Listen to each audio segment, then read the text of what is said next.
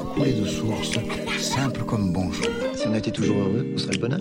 Bonheur, voyez-vous, ça ne s'explique pas. Faut que ça vous arrive pour comprendre. Et merci pour tout ce bonheur. C'est quand le bonheur, le podcast qui rend heureuse. Du haut de ses 33 printemps, Pauline aide les gens à être plus heureux en étant coach en développement personnel. Elle adore le thé, le soleil et le chocolat. Elle déteste procrastiner et les gens égocentriques incapables de se remettre en question. Elle ne sait pas nager, a trois tatouages et un trou au nombril dû à un vieux piercing qu'elle a enlevé récemment. Ensemble, on parle presque joyeusement du burn-out et de l'apprentissage du bonheur après avoir été au fond du seau. Je suis Caroline Lefer-Palous et je lui demande c'est quand le bonheur? Bonjour Pauline. Bonjour Caroline. Euh, J'aimerais savoir quels sont les plus beaux jours de ta vie. Waouh. Euh, j'en ai, euh, j'en ai quand même quelques-uns. J'ai la chance d'en avoir pas mal. Intuitivement, comme ça, je te dirais le jour de mes 30 ans. Parce qu'en fait, on a fait 30 ans pour moi, c'était la symbolique, je sais pas pourquoi, de l'âge adulte. Tu vois, je m'étais toujours dit à 30 ans, Comme je suis beaucoup adulte. de gens. euh, ouais. Et du coup, euh, on a fait quelque chose de très simple chez mon frère en famille, avec, euh, avec mes parents et mon frère et mon chéri de l'époque. Et c'était très très simple et j'étais dans une, un stade de ma vie où j'avais tout ce qu'il fallait pour me sécuriser. J'avais euh, le CDI qui allait bien en ressources humaines avec une bonne paye, euh, pas loin de la maison. J'avais l'appart, la per- le permis, la voiture, le chéri, enfin tout, tout ce que tu peux avoir en fait euh, dans, dans, dans ta vie. Et donc j'avais vraiment cette sécurité qui était, euh, qui était comblée quoi. Et je sais que c'était un moment très très simple. Ma nièce venait de naître en plus. Donc il y avait vraiment ce truc de sérénité, tu vois, où pff, en fait euh, t'as pas de soucis parce qu'en fait t'as tout ce que tu veux quoi. Bon, pour la petite histoire, j'ai fait, j'ai fait une- un, un burn-out et une dépression genre 7 mois après quoi, tu vois. Donc c'est drôle. Et Mais puis, tu, euh, tu le sentais pas venir à cette époque-là euh, Pas du tout. Non, non, pas du tout. C'est drôle parce qu'en fait, euh, c'est c'est justement quand, quand, quand t'as tout, le, la maison, le CDI, le truc et tout. Tu sais, un peu ce truc de, euh, bah voilà, c'est bon, euh, j'ai tout ce que la société m'a dit que je devais avoir pour être heureuse. Et en fait, euh, j'ai été heureuse, genre, peut-être 15 jours, quoi, tu vois. Puis après, il y a ce truc de, euh, attends, finalement, on m'a dit que là, j'étais censée être heureuse. Et puis, euh, c'est pas, pas forcément le cas et je me connais pas tant que ça. Donc, c'est quoi le problème en fait? Il y a une grosse remise en question après, ouais. Ok. carrément. Bah, ça dérange pas, euh, on peut parler un petit peu de ce moment-là parce Ouais. que je trouve ça important de, bah, de parler des grands bonheurs et puis aussi des grands downs parce que je pense que tu peux pas être. Enfin, c'est très personnel, mais je pense que tu peux pas être très très heureux si t'as pas été assez mal en fait. Euh, Ouais. Je, je trouve. Mais euh, ouais, donc qu'est-ce qui. euh, comment ça s'est passé ton burn-out? Est-ce que tu as eu une journée où, où tu sais, un peu, euh, t'as craqué ou euh, c'est venu vraiment petit à petit euh, En fait, c'est venu de façon progressive. C'est ça qui est un peu sournois avec le burn-out. C'est que, en fait, quand tu craques du jour au lendemain, en général, tu as eu plein, plein de signes avant que t'as pas écouté. Donc, moi, ça a été assez progressif et j'étais dans un boulot que j'adorais. Et moi, dans mon esprit, je sais pas pourquoi, à l'époque, je pensais que le burn-out, c'était pour des gens qui étaient, qui étaient chargés de boulot, mais qui aimaient pas forcément ce qu'ils faisaient, quoi. Donc, euh, j'avais des journées vraiment euh, à, à rallonge, euh, avec beaucoup, beaucoup de responsabilités. Et puis, j'ai commencé à avoir des symptômes physiques, tu vois, des, vertiges, des pertes de mémoire à court terme. je parlais d'un truc le matin, l'après-midi, je, je m'en rappelais déjà plus, quoi. Donc, c'est les premiers signaux qui m'ont un peu alertée, qui m'ont fait dire Oula, je suis fatiguée. je dormais 10 heures par nuit et je me réveillais le matin, j'étais j'étais fatiguée comme si j'avais pas dormi, en fait. Et puis, du coup, ça a joué évidemment au niveau euh, psychologique et puis dans ma vie perso aussi. Donc, euh, ça a été euh, assez progressif jusqu'au moment où en fait je suis allée voir une psychologue parce que j'étais pas bien et c'était plus au niveau physique en fait. À la base, je suis allée voir une psychologue en mode je suis fatiguée, j'ai fait des prises de sang, tout va bien donc je comprends pas pourquoi je suis fatiguée. Et c'est elle qui a posé ce diagnostic de burn-out et en fait j'y croyais pas quoi. Genre non mais n'importe quoi, je suis pas en plein burn-out machin. Ouais, parce que Donc, tu aimais ton boulot, comme tu dis, tu ouais. avais une vie euh, que tu aimais bien, voilà, tout était ok. euh, Ouais, c'est ça. Et Donc ça a été un peu, euh, ça a été le choc et, euh, et euh, beaucoup de remise en question, tu vois, après. ça a été l'occasion au, bureau aussi de, de, poser mes limites et, euh, et, d'expliquer comment je voulais travailler aussi et ce qui était possible et pas possible. quoi. Et puis, euh, c'est cumulé à ça euh, une rupture sentimentale. Donc, tu vois, c'était vraiment une période. De toute façon, quand il se passe des trucs dans la vie, en général, tu as, toujours la loi des séries. Mhm. Et en même temps, comme tu disais très justement, je crois que tu peux être heureux, heureuse que quand vraiment tu as, touché le fond, en fait parce que ça m'a et je l'ai réexpérimenté plus tard, ça m'a permis d'avoir euh, un, un, moment de ma vie où euh, j'avais l'impression d'être tellement au fond du seau euh, que il y a eu cette, à un moment donné cette espèce de déclic où je me suis dit ben si tout s'arrête là à la limite c'est pas si grave tu vois il y a eu un espèce de truc comme ça où tout d'un coup j'avais plus peur du changement ou, de la mort, tu vois, la mienne ou celle de mes proches. Ce que je me suis dit, euh, après tout, c'était pas si grave. Et c'est la première fois que j'ai expérimenté ce rapport au changement et à la mort de façon sereine, en fait, sans angoisse. D'accord. Et c'est quand j'ai eu ce déclic-là que justement j'ai réussi à remonter, en fait. Ok, alors attends, on va, on va revenir un peu là-dessus parce que euh, ça paraît contre-intuitif de se dire Hey, je peux mourir demain, c'est trop cool. Donc ça va aller mieux. Euh, J'aime bien que tu m'explicites un petit peu plus là. en fait, il y avait ce truc de euh, si, si je meurs demain, ma souffrance finirait. Et mhm. c'est pas si grave, tu vois, si je meurs en fait. Il y a vraiment ce truc. En fait, c'était vraiment au pire du pire du pire, tu vois. Au pire du pire du pire, il y a toujours la mort. En fait, c'était mhm. plus ça. Au pire du pire du pire des scénarios, il y a toujours la mort qui est la fin de tout et, qui serait donc aussi la fin de ma souffrance. Et euh, c'est la première fois que j'expérimentais ça et que je faisais face à ça vraiment de façon sereine en, disant mais c'est pas si grave quoi. La vie n'est pas si grave. Tu vois, ça m'a fait prendre du recul et me dire la vie c'est pas si grave que ça. Et euh, je vois demain. Je me rappelle m'être couchée avec cette pensée là et en me disant on verra demain. Et quand je me suis réveillée le lendemain, euh, j'ai compris pourquoi je voulais vivre en fait. C'est quand, quand tu te dis c'est pas grave si je meurs que tu comprends pourquoi tu veux vivre. Mhm. Donc une fois que tu as, as, compris euh, pourquoi tu te levais le matin, je crois qu'il peut t'arriver n'importe quoi, tu te raccroches à ça quoi. Et c'est quoi ton pourquoi justement?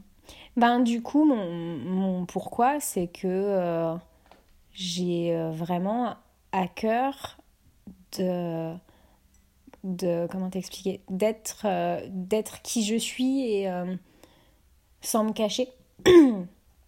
Et euh, d'aider les autres. Moi je sais que mon gros leitmotiv du matin c'est dans la journée même si c'est un petit sourire ou un petit coup de main ou un texto ou un truc je veux être là pour les gens parce qu'en fait moi c'est ça qui me fait vivre quoi. Et je sais pas faire autrement c'est dans ma nature donc en fait du coup je peux pas faire autrement ok et tu penses que c'est euh, ce qui était aussi à l'origine de ton burn-out, euh, de te... j'ai envie de dire de ton, ton, point de rupture en fait finalement. Un burn-out c'est un peu un point de rupture. Tu penses que tu n'étais pas toi-même? Tu, Comment tu l'expliques comme ça a posteriori? Ben, en fait, euh, j'ai mis beaucoup d'émotions et, et, et, d'empathie et d'affect dans mon travail. Et c'est ça qui m'a perdu en fait. Mhm. C'est qu'à un moment donné, j'ai dépassé un peu les limites de la vie professionnelle. et euh, je prenais les choses très très à cœur et mes salariés, euh, c'était comme mes enfants quoi. Je les surcouvais euh, et, et, je faisais tout pour qu'ils soient bien et pour qu'ils évoluent, etc. Sauf que mes besoins sont passés, sont passés derrière. Et je crois que le point de rupture, et là pour le coup, le burn-out, c'est justement quand tu n'écoutes plus tes besoins quoi. Mm. Donc c'est ce qui s'est passé, ouais. C'est que mes besoins passaient après faut pas faire ça. non, c'est un bon conseil de s'écouter d'abord soi, même si ça peut paraître égoïste, mais oui, non, enfin. Ouais, c'est ça. Finalement, tout le monde en ressort mieux parce que finalement, comme tu dis, peut-être que tu les surcouvais, peut-être qu'au final, à vouloir en faire trop, t'étais pas forcément une bonne RH au fond. Mm, c'est ça. C'est ça, c'est que je, ça, comme tu dis, ça peut paraître égoïste des fois de se dire ouais mais bon je vais pas penser qu'à moi quoi. Mais euh, moi, j'aime bien cette, ce, dicton, un peu cette phrase de l'un n'empêche pas l'autre. Je crois que c'est une mhm. phrase que je dis au moins une fois par semaine, tu vois. L'un n'empêche pas l'autre, ça m'a vraiment permis de, de, de, voir que tout n'est pas juste binaire, en fait. Tout n'est pas juste soit ça, soit ça. Et qu'il y avait tellement de nuances dans la vie. Et, euh, et je trouve ça tellement chouette, justement, d'avoir toutes ces nuances-là Donc, euh, donc du coup, tu peux prendre soin de toi et justement, c'est ça qui fait que tu te prends encore mieux soin des autres derrière, quoi. Hmm. je pense que tu peux pas être bien avec les autres si t'es pas bien avec toi-même, quoi. C'est la première relation que t'as, quoi. Ouais, c'est ça. Et ça paraît tellement bateau, c'est une phrase tellement bateau. Je sais que des fois, je m'entends dire des phrases bateau de coach comme ça. Je me dis, oh là là, je suis la stéréotype du coach, quoi. mais, euh, mais quand tu l'es, quand tu le vis, en fait, et que tu te l'appliques, euh, tu vois, en fait, la puissance du truc, quoi. Hmm. Comment tu t'es sortie de ce, du fond du saut, là? Donc déjà, il y a eu le, vraiment le point de plus bas possible. Euh, et puis ensuite, la petite remontée jour après jour. voilà, qu'est-ce que, qu'est-ce qui t'a fait sortir en fait de ça? Bah, j'ai beaucoup dormi. j'ai passé, j'ai passé trois semaines. J'avais des vacances euh, d'été de trois semaines et j'ai passé trois semaines à dormir en fait. Je, rien que d'aller manger, c'était un effort hein, mais surhumain parce que mon corps a lâché. Du coup, c'est dit enfin tu te reposes, donc en fait je vais en profiter quoi. Donc j'ai beaucoup beaucoup dormi. Euh, je suis allée voir une psychologue toutes les semaines parce que j'en avais besoin, j'avais besoin d'être écoutée, j'avais besoin de comprendre ce qui s'était passé et pourquoi j'en étais arrivée là. Et elle m'a aidée justement aussi euh, à, la reprise du travail, parce que c'était pas tout de se reposer, mais fallait, fallait y retourner quoi. Et du coup, le risque, c'était de retomber dans le même, euh, dans le même, euh, dans le même cercle vicieux.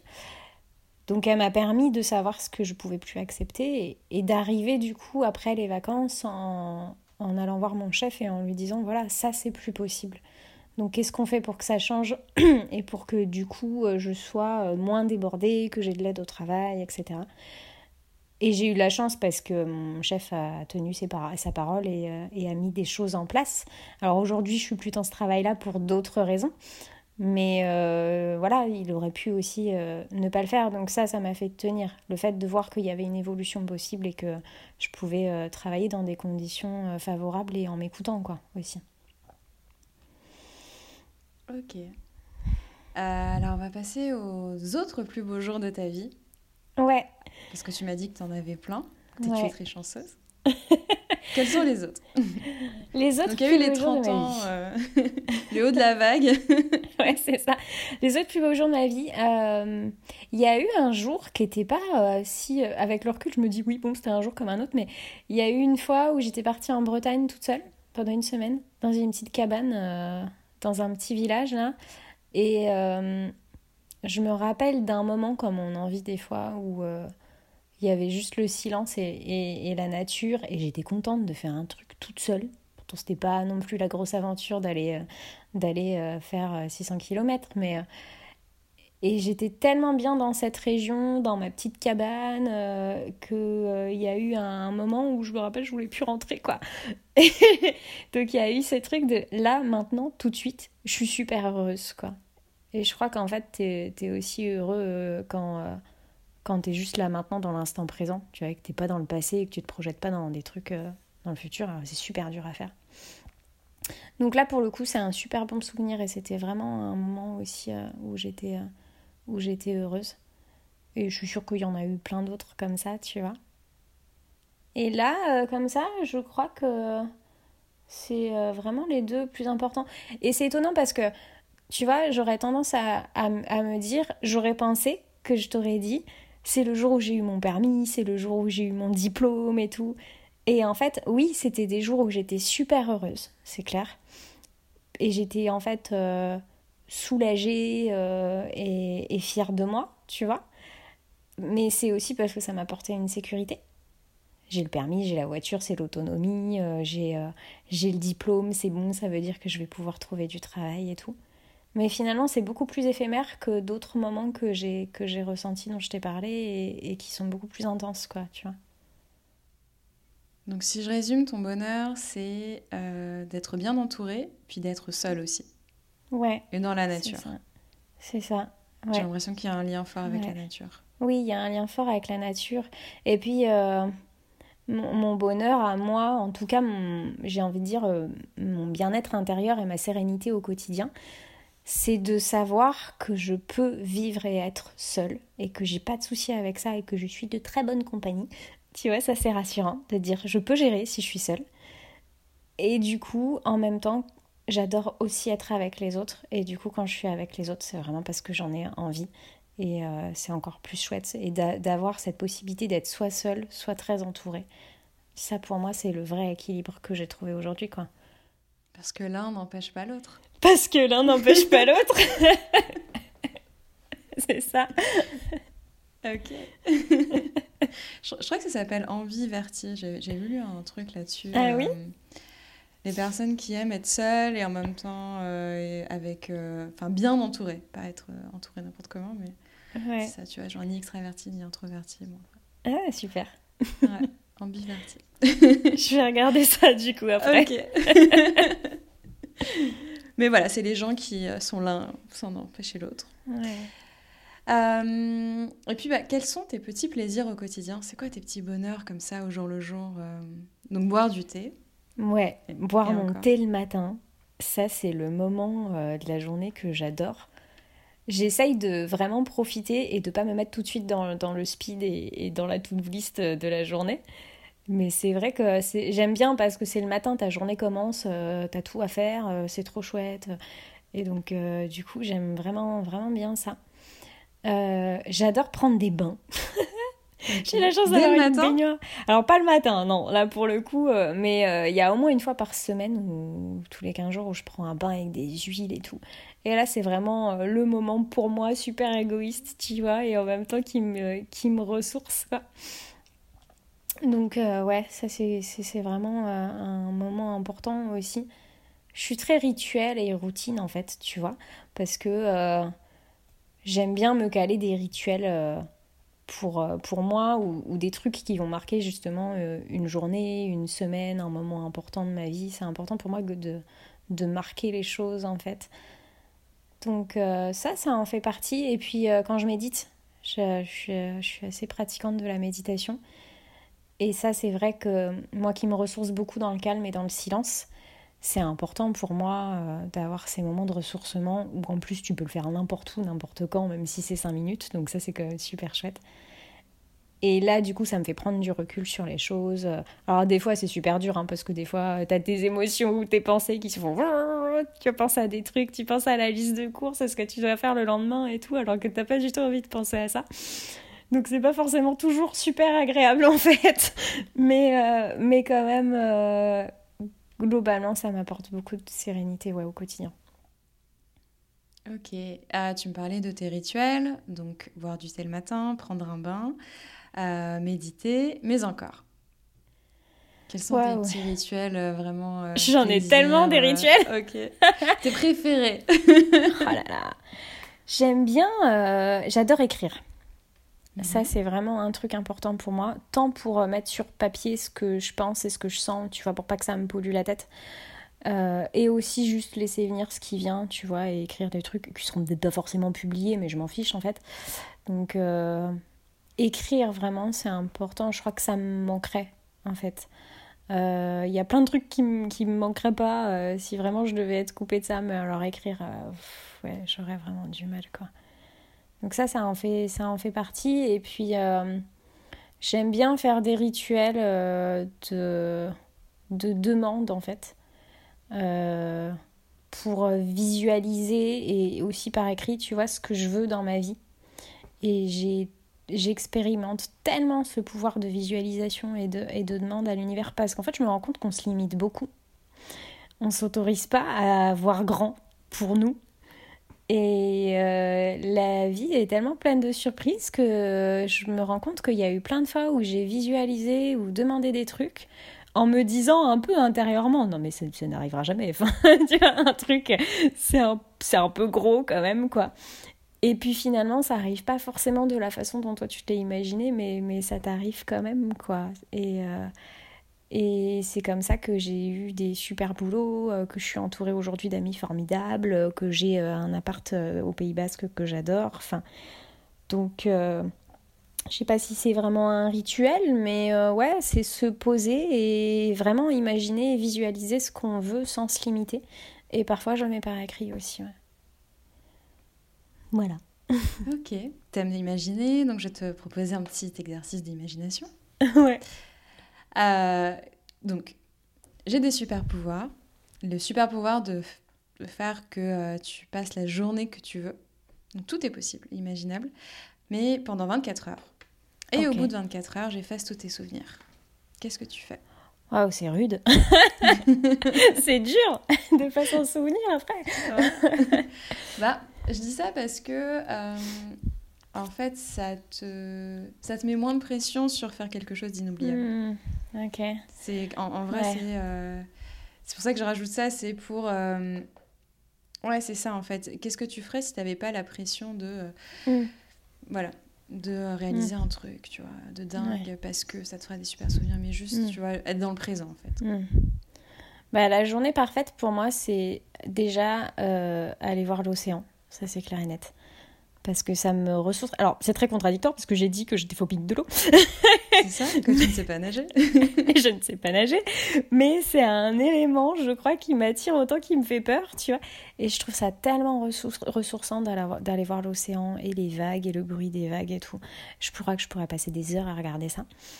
Donc, c'est sûr qu'il y aurait l'océan dans ma journée parfaite. Euh, c'est sûr qu'il y aurait de la méditation et de l'écriture aussi. Et euh, j'irai euh, voir mon père, parce que je suis très proche de mon père. Et euh, j'irai voir, j'irai voir des amis. Ouais, je pense que. Donc tu vois, c'est marrant parce que ça rejoint ce qu'on disait tout à l'heure, où en fait il y aurait des moments très seuls et des moments très entourés. Ouais, mais pas entouré n'importe comment, finalement. Ouais, par contre, pas c'est vrai foule, que. euh, c'est euh, Ouais. des, des- des personnes bien choisies, quoi. C'est ça. J'ai- pas énormément beaucoup d'amis ou d'entourage, tu vois. Mais c'est vrai que je, je les choisis et euh, les personnes qui font partie de mon clan, parce que moi j'ai un côté un peu louve protec- protectrice, et les personnes qui font partie de mon clan, c'est vraiment des personnes qui sont dans la bienveillance et que j'ai choisi. Et je mets du temps à faire confiance à quelqu'un, mais par contre, une fois que tu as ma confiance, tu l'as vraiment pour longtemps, quoi. Il en faut vraiment beaucoup pour qu'après tu l'aies plus, cette confiance-là. Donc c'est vraiment mon, mon mode de fonctionnement, ouais. Et puis j'ai pas dit, mais dans ma journée parfaite, il y aura beaucoup, beaucoup de sucre. hein. Parce que j'ai quand même bien accro au chocolat et au sucre. Donc je pense qu'il y aura pas mal de cheesecake et de, et de cookies. mais oui, mais c'est ça le bonheur. C'est ça, surtout qu'en plus tu culpabilises pas après puisque tu t'en rappelles plus. Exactement. c'est très pratique. voilà. Parfait. Bah écoute, j'ai l'impression que finalement, ça ressemble pas mal à tes, tes week-ends ou à ton, à ton quotidien. Ouais, j'essaye, hein. c'est pas, tous les... tout le temps comme ça, hein, mais, euh, mais, mais, euh, mais j'essaye parce qu'en fait c'est accessible. Euh, j'ai- J'aime bien les choses simples. Donc j'ai appris à aimer les choses simples et à me ressourcer et à profiter de choses simples finalement. Et du coup c'est super chouette parce que c'est accessible quoi. C'est ça. Ouais. Cool. Est-ce que tu as une phrase, une citation à laquelle tu penses souvent? Donc, l'un n'empêche pas l'autre. L'un n'empêche pas Est-ce que l'autre. tu en as d'autres? J'en ai une que m'a dit un ami il y a quelques années et qui me dit de toute façon, euh, tout passe, rien n'est permanent. Et ça, ça m'a vraiment marqué. Parce que je crois qu'il me racontait ça parce que justement, je, me, je, je devais me prendre la tête sur une décision à prendre ou sur un truc qui m'arrivait dans ma vie. Et lui a fait des grosses retraites de méditation, justement, etc. Et il me dit, écoute, il y a un truc que j'ai appris, c'est tout passe, rien n'est permanent. Et ça, ça m'aide énormément. Euh, déjà quand il y a des trucs désagréables. Parce que je sais que ça va passer, du coup. Donc je me dis, bon, la colère, ça va passer, la tristesse aussi, euh, la situation un peu naze du moment, ben, je sais que ça va passer aussi. Et en fait, euh, quand, quand tu prends du recul sur, sur, sur ta vie, tu le sais que ça va passer. Enfin, tu l'as expérimenté déjà. Et en même temps, même pour les trucs positifs, ça m'aide. Parce que du coup, ça me permet aussi de profiter des bons moments et de dire attention, tout passe, rien n'est permanent. Donc profite aussi euh, des moments, euh, des moments cool, quoi. Ouais. C'est un bon conseil. Ouais. Je, je valide. Ah ouais, je valide. Mais euh, quel est le meilleur conseil qu'on t'ait donné? Tu sais, parfois, il y a des gens, ils te donnent un conseil, je sais pas, il y a 15 ans, et puis qui repensent encore, et ça, ça, ça a un peu, euh, pas changé ta vie, c'est un peu fort, mais en tout cas, ça a changé un petit peu ta perception de voir les choses, d'affronter les problèmes. Hmm. Bah, il y a ça. Tu vois, y a, si, ouais, c'était, euh, c'était un conseil aussi de, de, de mettre de la conscience sur le fait que, que, que tout était changement, en fait. Euh, Est-ce qu'il y aurait autre chose? Mon père m'a toujours appris d'avoir plusieurs plans dans la vie. C'est quoi ton plan A C'est quoi ton plan B C'est quoi ton plan C? C'est un peu la logique du pire, quoi, le scénario du pire. Parce qu'en fait, euh, donc du coup, euh, souvent c'était pas mon plan A, c'est ça, mon plan B, c'est ça, mon plan, B, mon plan C, c'est ça. Et il me dit, tu vois, tu vois bien qu'en fait, il y a tellement d'étapes intermédiaires euh, avant d'être dans une situation vraiment horrible que du coup, t'as pas à t'inquiéter. Parce que souvent, on a des peurs qui sont très irrationnelles et, inconscientes et automatiques. Et du coup, moi, je sais que par exemple, j'ai beaucoup peur de l'abandon, euh, euh, j'ai peur d'être en insécurité matérielle. Et le fait de me dire, alors attends, au pire, il y a ça, après, il y a ça, après, il y a ça, et de marquer, marcher par palier comme ça. Et je me dis, mais tout va bien en fait Il y a toujours des solutions intermédiaires. Ouais, le conseil, c'est il y a toujours des solutions intermédiaires. Non, je valide. Mm. Comme dirait ma mère, euh, le... il bah, faut que je le traduise en français, mais euh, il n'y a, il a, il a que la mort auquel tu n'as pas de solution. Pour oui. tout le reste, il y a une solution. Sauf la mort, parce que bah, c'est pas ouais. qui décide. Ouais. Mais, euh, mais du coup, c'est ça, ouais. Du coup, bah ok, il y a toujours une solution. Il faudra, faut juste trouver laquelle, comment, euh, voilà, il faut voir. Ouais, mais c'est ça. J'aimerais faire un petit détour euh, sur ta profession actuelle, parce que c'est pas anodin. Tu vois, c'est un podcast sur le bonheur, et puis tu es coach en développement personnel. Donc en gros, je résume, je grossis le trait, mais en gros, tu aides les gens à être heureux. Donc, euh, c'est ça. Voilà, c'est pas anodin. Euh, comment tu en es venue à, à, être coach, en fait? Qu'est-ce qui, euh, hmm. qu'est-ce qui était le déclic, le processus? Bah, en fait, euh, c'est ce métier de coach, il est venu vraiment progressivement dans ma vie, comme tout, en fait. Et quand j'étais responsable RH, j'accompagnais les humains, mais j'accompagnais les humains un peu différemment. Euh, parce que c'était en entreprise, parce qu'il y avait des procédures à appliquer, parce qu'il fallait respecter le code du travail, etc. Mais en fait, quand j'y repense, je faisais déjà du coaching, parce qu'il y a plein de fois où je recevais des salariés en individuel dans mon bureau et où en fait je les aidais à décompresser, à aller bien, je leur donnais des exercices de respiration. Enfin, en fait, c'est quelque chose que je faisais déjà intuitivement. Et puis, euh, mon cheminement à moi a fait que euh, J'étais voir une psy, j'étais voir des thérapeutes, j'étais voir des énergéticiens parce que je suis assez curieuse de nature et du coup je me suis dit ben je vais tester plein de choses qui, vont m'aider à me connaître et à aller bien quoi. Et puis du coup euh, tout ça combiné on fait qu'à un moment donné de ma vie je me suis dit bon bah ça y est euh, j'ai tous les outils en main et je me sens prête maintenant à, à transmettre ça et à accompagner euh, les gens pour, aller bien quoi. Et puis surtout à les rendre autonomes. Parce que je, suis une coach qui qui vend pas du rêve quoi. Tu vois je dis toujours je suis pas magicienne. C'est-à-dire que je vous aide je vous accompagne et je vous écoute et je vous donne des outils et des trucs concrets que vous pouvez aussi mettre en place au quotidien par contre après c'est de votre responsabilité quoi et par contre le reste après moi je suis pas là toute la journée pour voir ce que vous faites de votre journée et comment vous incarnez ça donc j'aime bien aussi au bout d'un moment euh, rendre les gens autonomes. C'est un peu comme les parents qui, au bout d'un moment, tu vois, rendent, rendent leurs enfants autonomes et, et leur donnent un peu leur liberté, quoi, et leur, et leur autonomie. Bah, il y a toujours un moment du coaching où c'est ça. Et où tu sens que tu as fait le tour et que du coup, tu les laisses. Donc, c'est vraiment mon, mon, chemin de vie et ma personnalité. Je te disais tout à l'heure, moi, je peux pas faire autrement, en fait. J'y arrive pas. Et j'ai toujours... Euh, et même encore maintenant, était l'oreille attentive de mes amis, de ma famille. Euh. Donc euh, en fait, euh, naturellement, c'est ce que j'attire aussi. Donc voilà, pour moi, c'était c'était une suite logique jusqu'au moment où je me suis lancée. Quoi. Et comment tu fais pour pour euh, donner euh, une bonne énergie aux gens alors que j'imagine que bah pas tout enfin tu te lèves pas tous les matins avec des petits oiseaux qui vont te coiffer et, euh, en sifflotant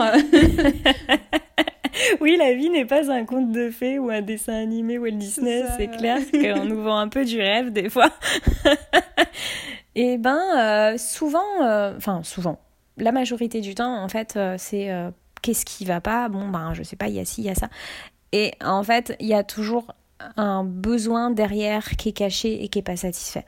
Ça, on en revient tout le temps, tout le temps, tout le temps, tout le temps à ça. C'est que tu as une peur ou une blessure qui est activée, ce qui fait que du coup, tu as un besoin qui n'est pas satisfait chez toi. Et du coup, tu vas développer une, stratégie, un comportement euh, et un mal-être. Tu vois Et en fait, finalement, le mal-être, c'est qu'un indicateur d'un truc qui va pas, d'un déséquilibre quelque part et d'un besoin qui est pas qui est pas satisfait. Donc en fait, tout mon job moi, c'est d'aller voir justement le besoin qui est pas satisfait derrière ou les besoins qui sont qui sont fondamentaux en général dans notre vie et qui sont pas qui sont pas satisfaits derrière. Ça c'est le gros du gros du travail. Une fois que tu as identifié ça, euh, c'est juste pour pas comment je fais pour satisfaire ce besoin autrement quoi. Euh, alors ça paraît simple comme ça, mais euh, en fait il faut aller le chercher quoi. Et ouais, mon, mon gros du travail c'est ça, c'est pourquoi toi, en fait. comment tu fais pour euh, insuffler une bonne, une bonne énergie tout, tout le temps, quoi? Eh ben, toi, euh, tu, vis, tu, vis, ça, quoi? Ben, euh, il y a des jours qui sont plus faciles que d'autres parce que comme tout le monde, en fait, t'as des jours où t'es pas forcément de super bonne humeur le matin, ou alors t'arrives, tu t'es fait une heure de bouchon et t'es un peu sur les nerfs ou quoi. Donc déjà, j'essaye de m'appliquer ce que je dis, ce que je dis à mes clients et mes. Mal. tu vois, je me dis quand même, faut que je sois un peu exemplaire. Et en fait, bah, c'est ce qu'on disait tout à l'heure, c'est que je, je prends soin de moi et de mes besoins. Et ça m'arrive des fois d'avoir des coups de fatigue physique, émotionnelle ou quoi qui sont tellement fortes que je décale les rendez-vous en fait, ou que j'accepte pas des rendez-vous là tout de suite parce que euh, j'ai vraiment euh, à cœur d'être pleinement présente dans tous les sens du terme pour les gens que j'accompagne. Et du coup, ça passe aussi par le fait de s'autoriser à des fois dire stop ou, ralentir et prendre d'abord soin de moi. Euh, mais c'est vrai que, en fait, il y a ce truc où ça me fait plaisir de donner de la bonne humeur et de la bonne énergie aux gens, quand bien même ils sont vraiment pas bien du tout.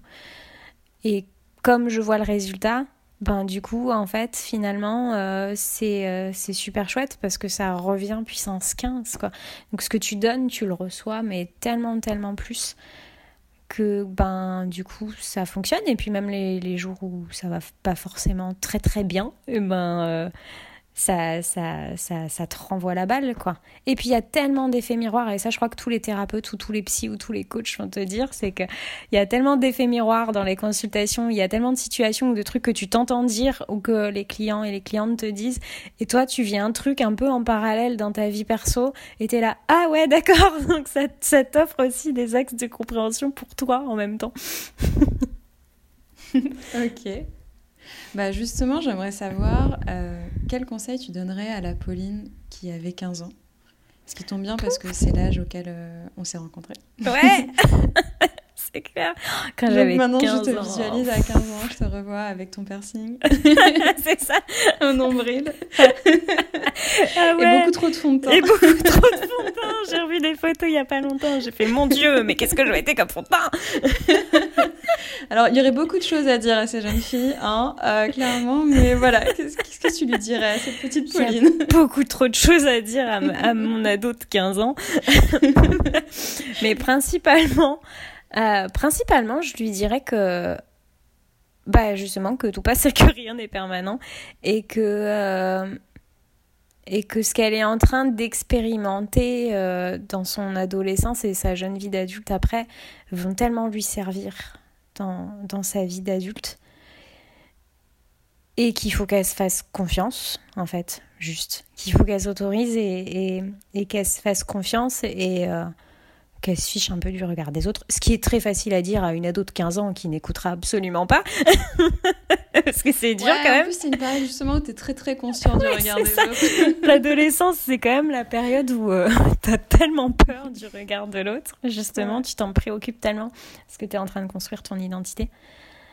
Et euh, ouais, juste de, de, de se faire confiance qu'elle se fasse confiance et qu'elle s'autorise à être heureuse. Parce que c'est ça aussi le bonheur pour moi en fait. Principalement, c'est s'autoriser à être heureux et je me rends compte que pour la plupart, on ne s'autorise pas à être heureux.